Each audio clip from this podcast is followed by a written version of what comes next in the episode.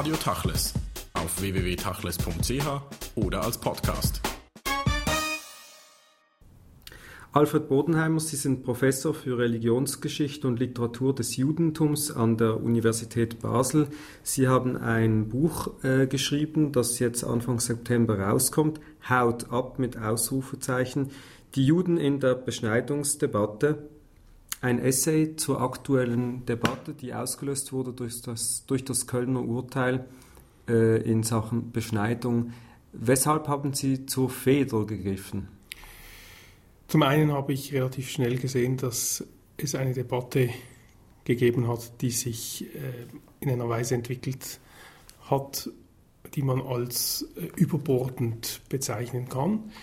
Und ich habe darin, das ist der zweite Grund, die jüdische Stimme eigentlich vermisst. Das heißt, es gab natürlich jüdische Stimmen, die sich geäußert haben, aber ich fand, dass das Essentielle, das Wichtige was es äh, über eine jüdische Perspektive zur Beschneidung zu sagen gibt, nicht gesagt wurde. Vielleicht können wir gleich bei dieser jüdischen Stimme am Anfang äh, bleiben. Sie schreiben, mit dieser Schrift möchte ich anschreiben gegen die Bedenkenlosigkeit der Beschneidungsgegner, gegen die Sprachlosigkeit der Juden. Es gab eine Sprachlosigkeit, eine schockierte Gemeinschaft, aber dann wiederum jüdische Stimmen von Exponenten, die an und für sich nicht die guten Argumente ins Feld geführt haben, die man hätte ins Feld führen müssen und können. Ja, Sprachlosigkeit heißt ja nicht nur Schweigen. Sprachlosigkeit heißt, wenn man wirklich nicht die Sprache und den Ton und das Wort findet. Und das war das, was, glaube ich, geschehen war. Es fehlte auf jüdischer Seite, wo man überhaupt nicht vorbereitet war, die Reflexion jener kulturhistorischen Hintergründe, sowohl der Beschneidung selbst oder der Brit Milah, wie wir sie auf Hebräisch nennen, als Phänomen durch die jüdische Geschichte hindurch, wie auch das Einordnen der Argumente der Beschneidungsgegner. Beides ist eigentlich nicht äh, im adäquaten Sinne wahrgenommen worden und auf beides ist nicht im adäquaten Sinne eingegangen worden. Sie haben gesagt, die Leute waren überrascht, äh, die jüdische Seite nicht so vorbereitet. Aber das alleine kann es ja nicht sein. Man muss vielleicht sagen, diese Debatte findet in Deutschland natürlich anders statt, als sie jetzt in anderen Ländern Europas wahrscheinlich geführt worden wäre. Immer in Verbindung auch mit der Schar, mit dem Holocaust. Und dennoch fragt man sich, wo, weshalb nicht die richtigen Argumente ins Feld geführt werden. Vielleicht, weil wir sie selber viel zu wenig reflektiert haben.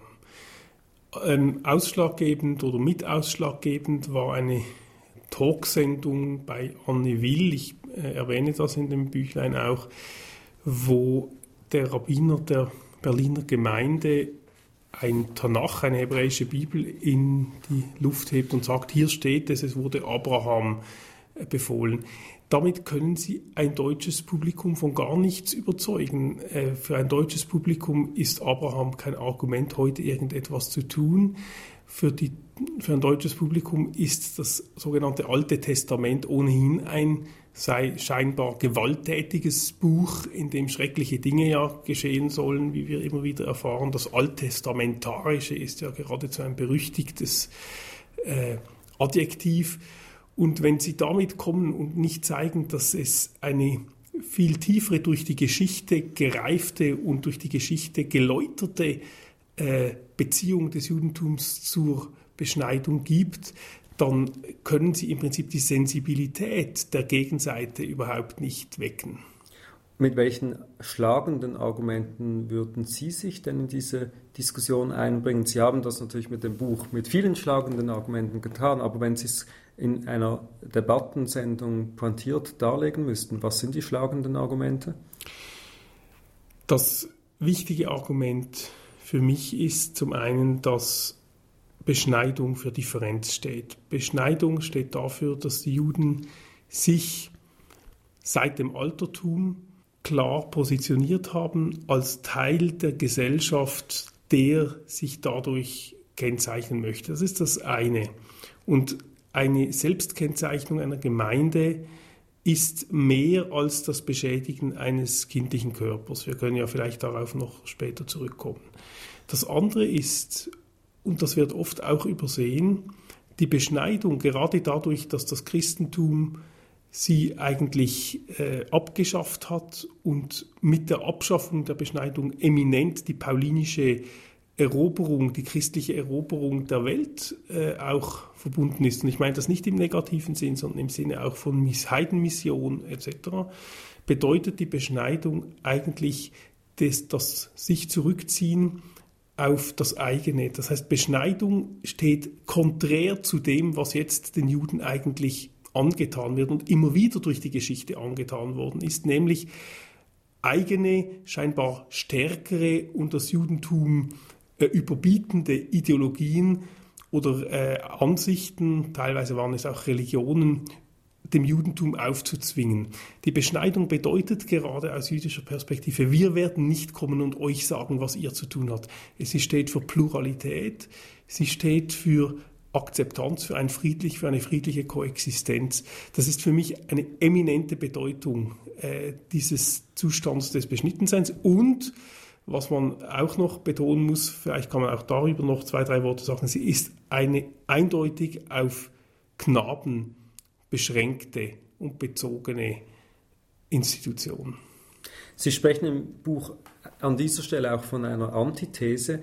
Diese Antithese oder diese Dialektik, die sich jetzt im Austausch auch mit der überwiegend christlichen Gemeinschaft abspielt, wenn man die ins Heute überträgt, also diese Diskussion im Jahre 2012 zu lesen versucht, was passiert da? Ist das im Hintergrund letztlich auch eine Debatte zwischen Okzident und Orient, zwischen eigentlich einer christlich geprägten Gemeinschaft, die jetzt konfrontiert wird mit diesem orientalischen Brauchtum von Muslimen und Juden? Ich glaube, die christliche Prägung ist stärker als die Beschneidungsgegner das selber wahrhaben wollen.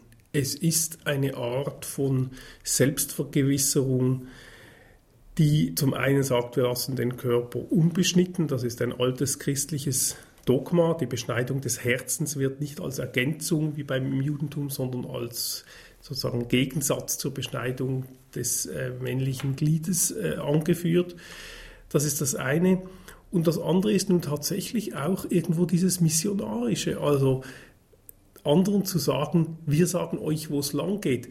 Die Christen im Mittelalter und in der frühen Neuzeit, die dauernd äh, gegen die Juden, ich sage es jetzt etwas äh, brutal eingeprügelt haben, auch also literarisch, textlich eingeprügelt haben, dogmatisch, die meinten auch nichts anderes. Die wussten, und das waren nicht dumme Leute, das waren die größten Geister der Zeit, Leute wie Martin Luther und, und, und andere, die wussten, dass das Christentum Recht hat. Die wussten, dass die Juden auf dem Holzweg sind und die wussten, dass das mit den Juden so nicht weitergehen kann. Wir stehen immer wieder vor ähnlichen Situationen und das ist für mich das irgendwo christliche Erbe das wir in dieser äh, Debatte erleben. Und dennoch muss man sagen, Luther und seine Zeitgenossen argumentierten natürlich mit Gott und heute wird mit dem sogenannten Säkularismus argumentiert. Also die Gegner, die bedenkenlosen Gegner, reden ja an mit den Worten des säkularen, aufgeklärten, gemeinschaftlichen Gemeinwesens, das wir haben.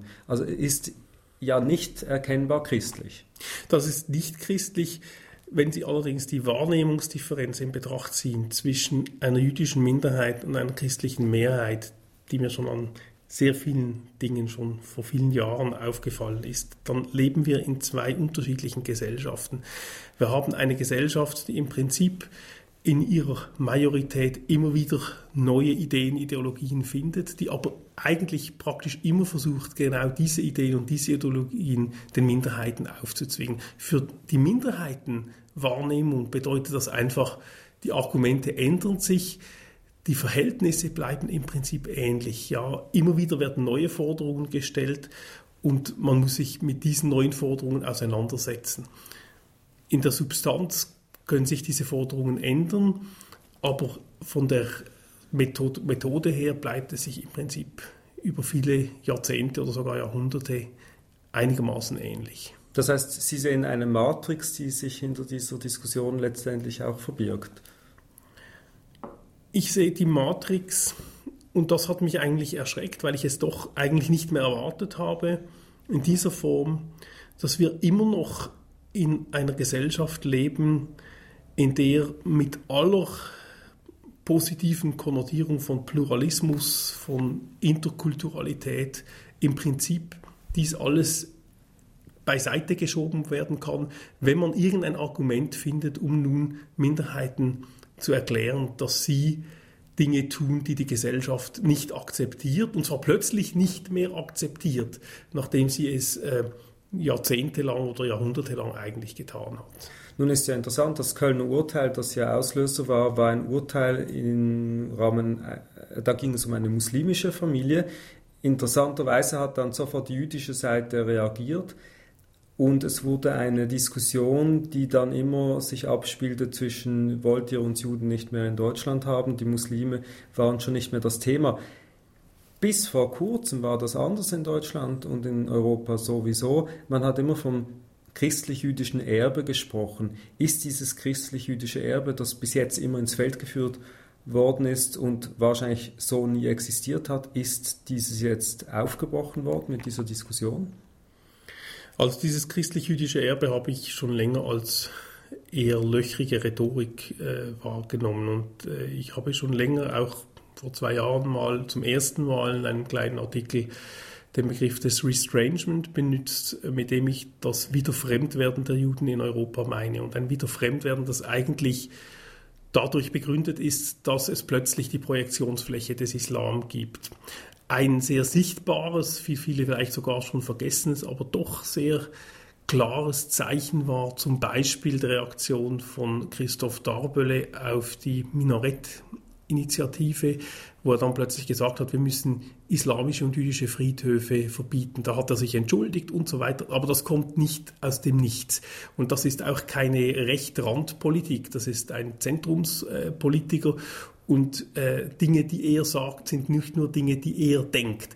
Das heißt, wir haben schon länger und in der Schweiz vielleicht etwas expliziter, es gäbe auch noch andere Beispiele, ich gehe im Buch kurz darauf ein, eine Situation, dass äh, Juden aufgrund der Fremdheit des Islam, aufgrund gewisser möglicher Ähnlichkeiten, in gewissen Dingen sind sie real, in gewissen eingebildet, äh, damit identifiziert und sozusagen aus der Wir-Gesellschaft in die Ihr-Gesellschaft geschoben werden. Ich nenne das auch eine Manövriermasse. Christoph Daubel ist der Präsident der CVP, der Christlichen Volkspartei, der vor zwei Jahren diese Forderung gestellt hat. Dieses Restrangement, das Wiederfremdwerden, das ist sehr zentral in Ihrem Buch. Sie widmen dem auch ein Kapitel. Dieses Wiederfremdwerden verstehen wahrscheinlich die Juden besser als die Mehrheitsgesellschaft. Was ist das genau?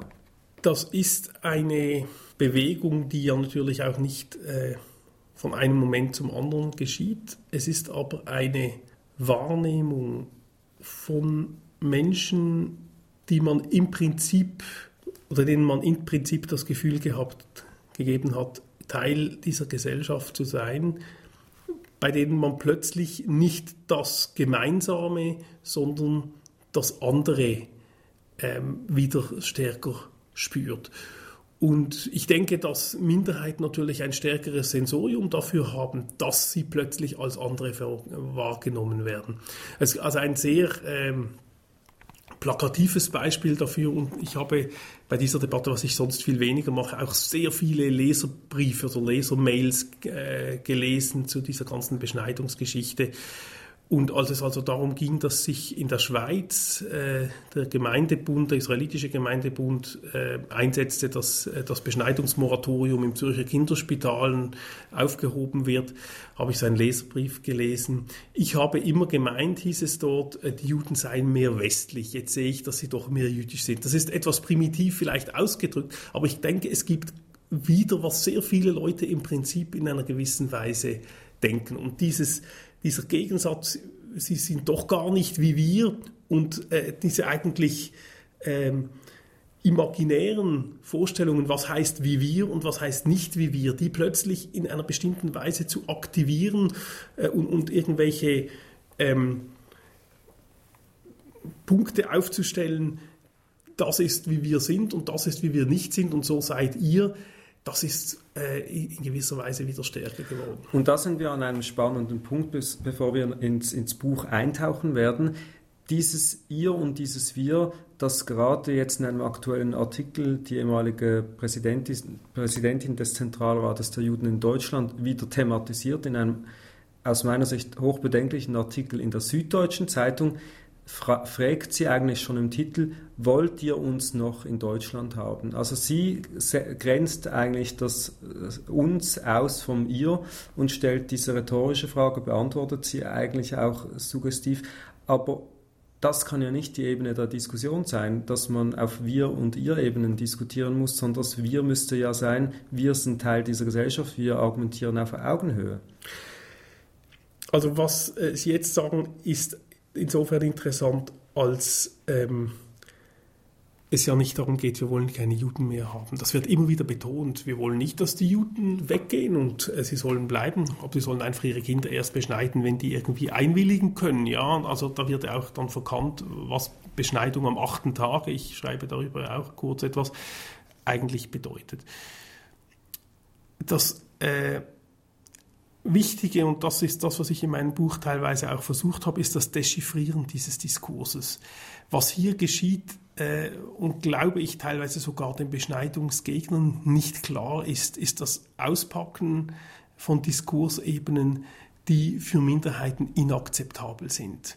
Und äh, ich glaube den Menschen, die gegen Beschneidung eintreten, die es äh, jetzt nicht in sozusagen rassistischer Weise tun, was wir natürlich auch lesen und wo leider Tore aufgegangen sind. Ich glaube denen, dass sie äh, nicht wollen, dass irgendein Jude die Schweiz verlässt, dass sie Religionsfreiheit wollen. Aber wir müssen uns überlegen, was ist Religionsfreiheit überhaupt? Welchen Wert messen wir ihr überhaupt zu?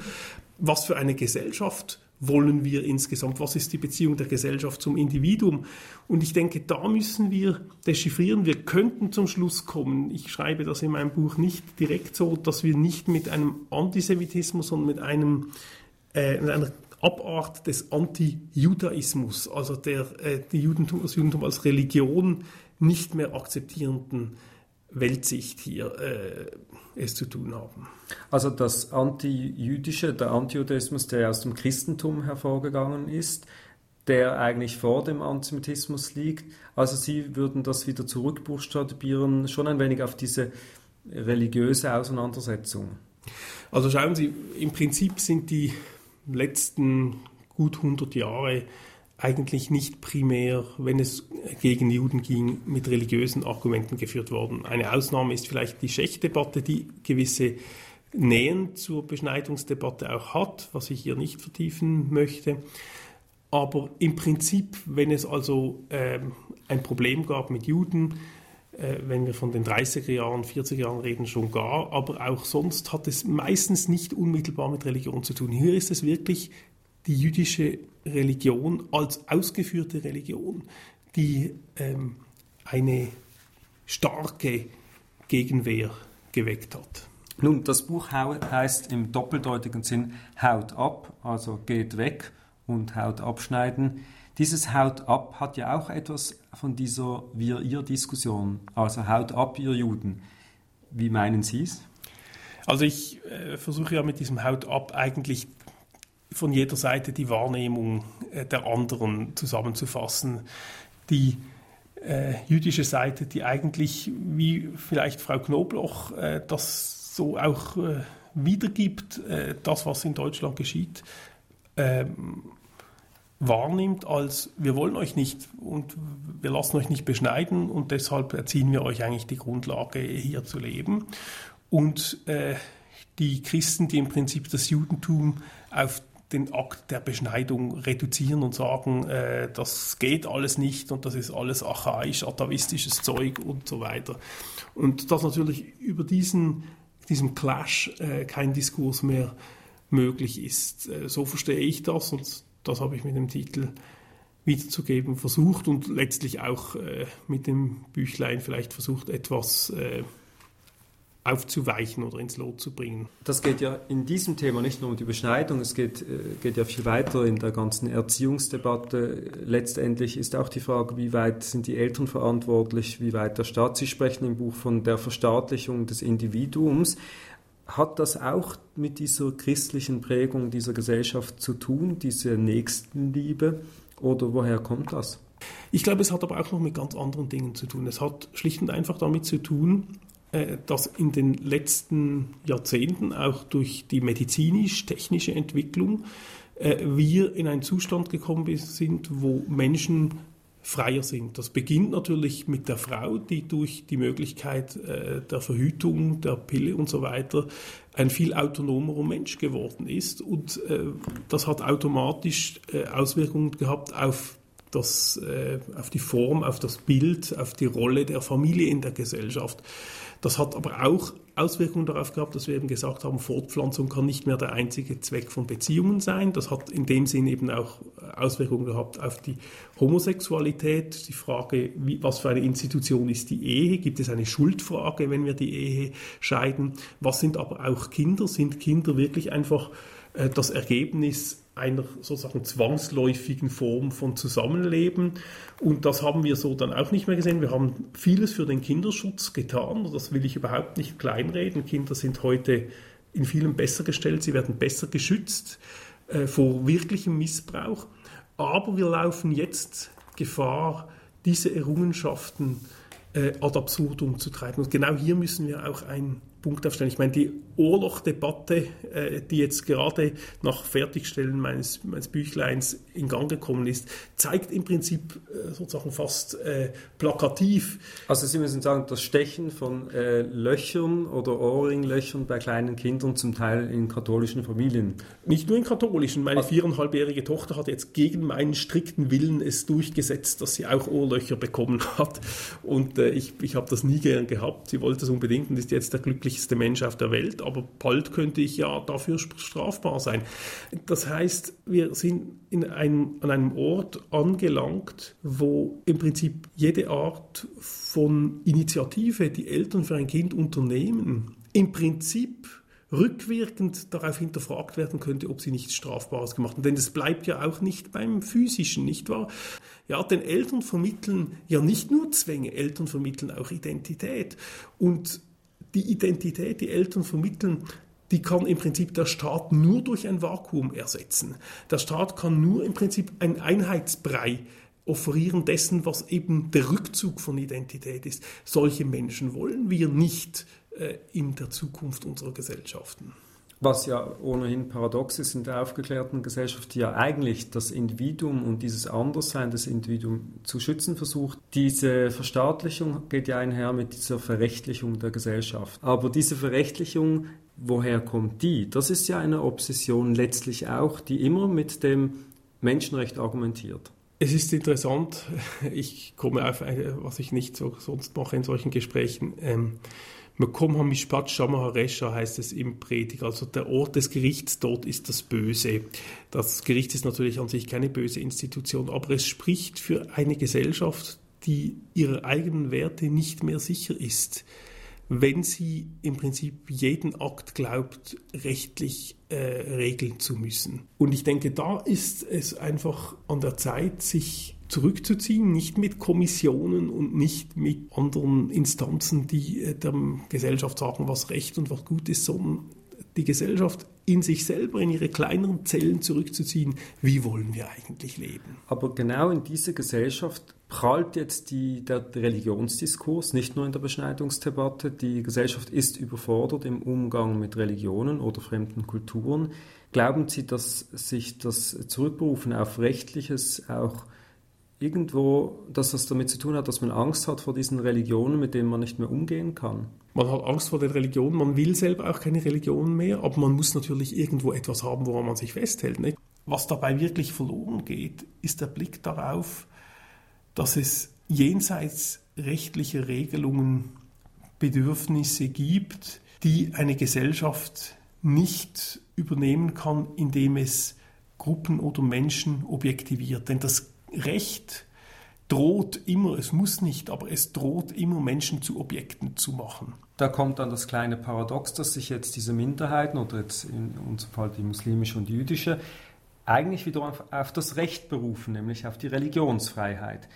Die Religionsfreiheit äh, als eigentlich Ergebnis der Aufklärung war so lange gut, als äh, die Juden eigentlich geglaubt hat, wer Religionsfreiheit gibt, der akzeptiert eine jüdische Gesellschaft oder eine jüdische Gemeinschaft. Was verstehen wir noch unter Religion? Wenn wir unter Religion nur noch verstehen, kultische im Sinne des Glaubens und des Sprechens, dann ist das alles gut und recht. Aber es ist dann eine Religionsfreiheit, die wiederum so definiert ist, dass eine Mehrheitsgesellschaft sagt, was Religion überhaupt zu sein hat. Das heißt, für die Juden ist nicht unbedingt wichtig, dass es Religionsfreiheit gibt, sondern für die Juden ist wichtig, dass es heißt, wir tolerieren jüdisches Leben. Das kann unter Umständen wirklich etwas anderes sein. Ich denke, es gibt so etwas auch wie, wie verbriefte Rechte, es gibt so etwas auch wie Gewohnheitsrechte. Und ich denke, man kann nicht im Prinzip einseitig die Karten des Zusammenlebens einfach neu mischen. Das hat mit Religionsfreiheit eigentlich gar nicht unbedingt nur etwas zu tun. Das hat einfach etwas damit zu tun, dass Menschen in einer Gesellschaft sich im Prinzip darauf verlassen müssen können, dass das, was im Prinzip immer akzeptiert war und nicht irgendwie im Ruch des äh, Verdächtigen oder Komischen gestanden hat, sondern was ein akzeptierter Teil ihrer Identität gewesen ist, in dieser Form nicht hinterfragt wird. Sogar wenn sich die Gesellschaft neue Gedanken darüber macht. Es gibt so etwas wie ein Recht, Dinge zu tun für eine Gemeinschaft oder wenn sie dieses Recht nicht mehr hat, zu sagen, das ist wirklich nicht die Voraussetzung, unter der wir hierher gekommen oder hier geblieben sind. Aber was wird das jüdische Bild in der Gesellschaft sein? Da habe ich sehr große Angst. Da habe ich aus mehreren Gründen Angst. Erstens, weil wir sehen, wir haben es in Frankreich schon länger gesehen, wir sehen es jetzt auch in Deutschland, dass die Juden von der muslimischen Seite unter Druck kommen und auf der anderen Seite aber auch dieses Fremdwerden, dass man eben auch zu dieser Gesellschaft nicht mehr wirklich gehört. Und wenn man auf beiden Seiten beginnt sozusagen beargwöhnt und befeindet zu werden, aus ganz unterschiedlichen Gründen, woran hält man sich dann als wirklich kleine jüdische Minderheit? Vieles haben wir nicht ansprechen können und das ist auch gut so, denn das Buch Haut ab, die Juden in der Beschneidungsdebatte kommt raus jetzt im Wallenstein Verlag in Deutschland und in der Schweiz und in Österreich. Dort nachzulesen, sehr spannend. Alfred Bodenheimer, vielen Dank für das Gespräch.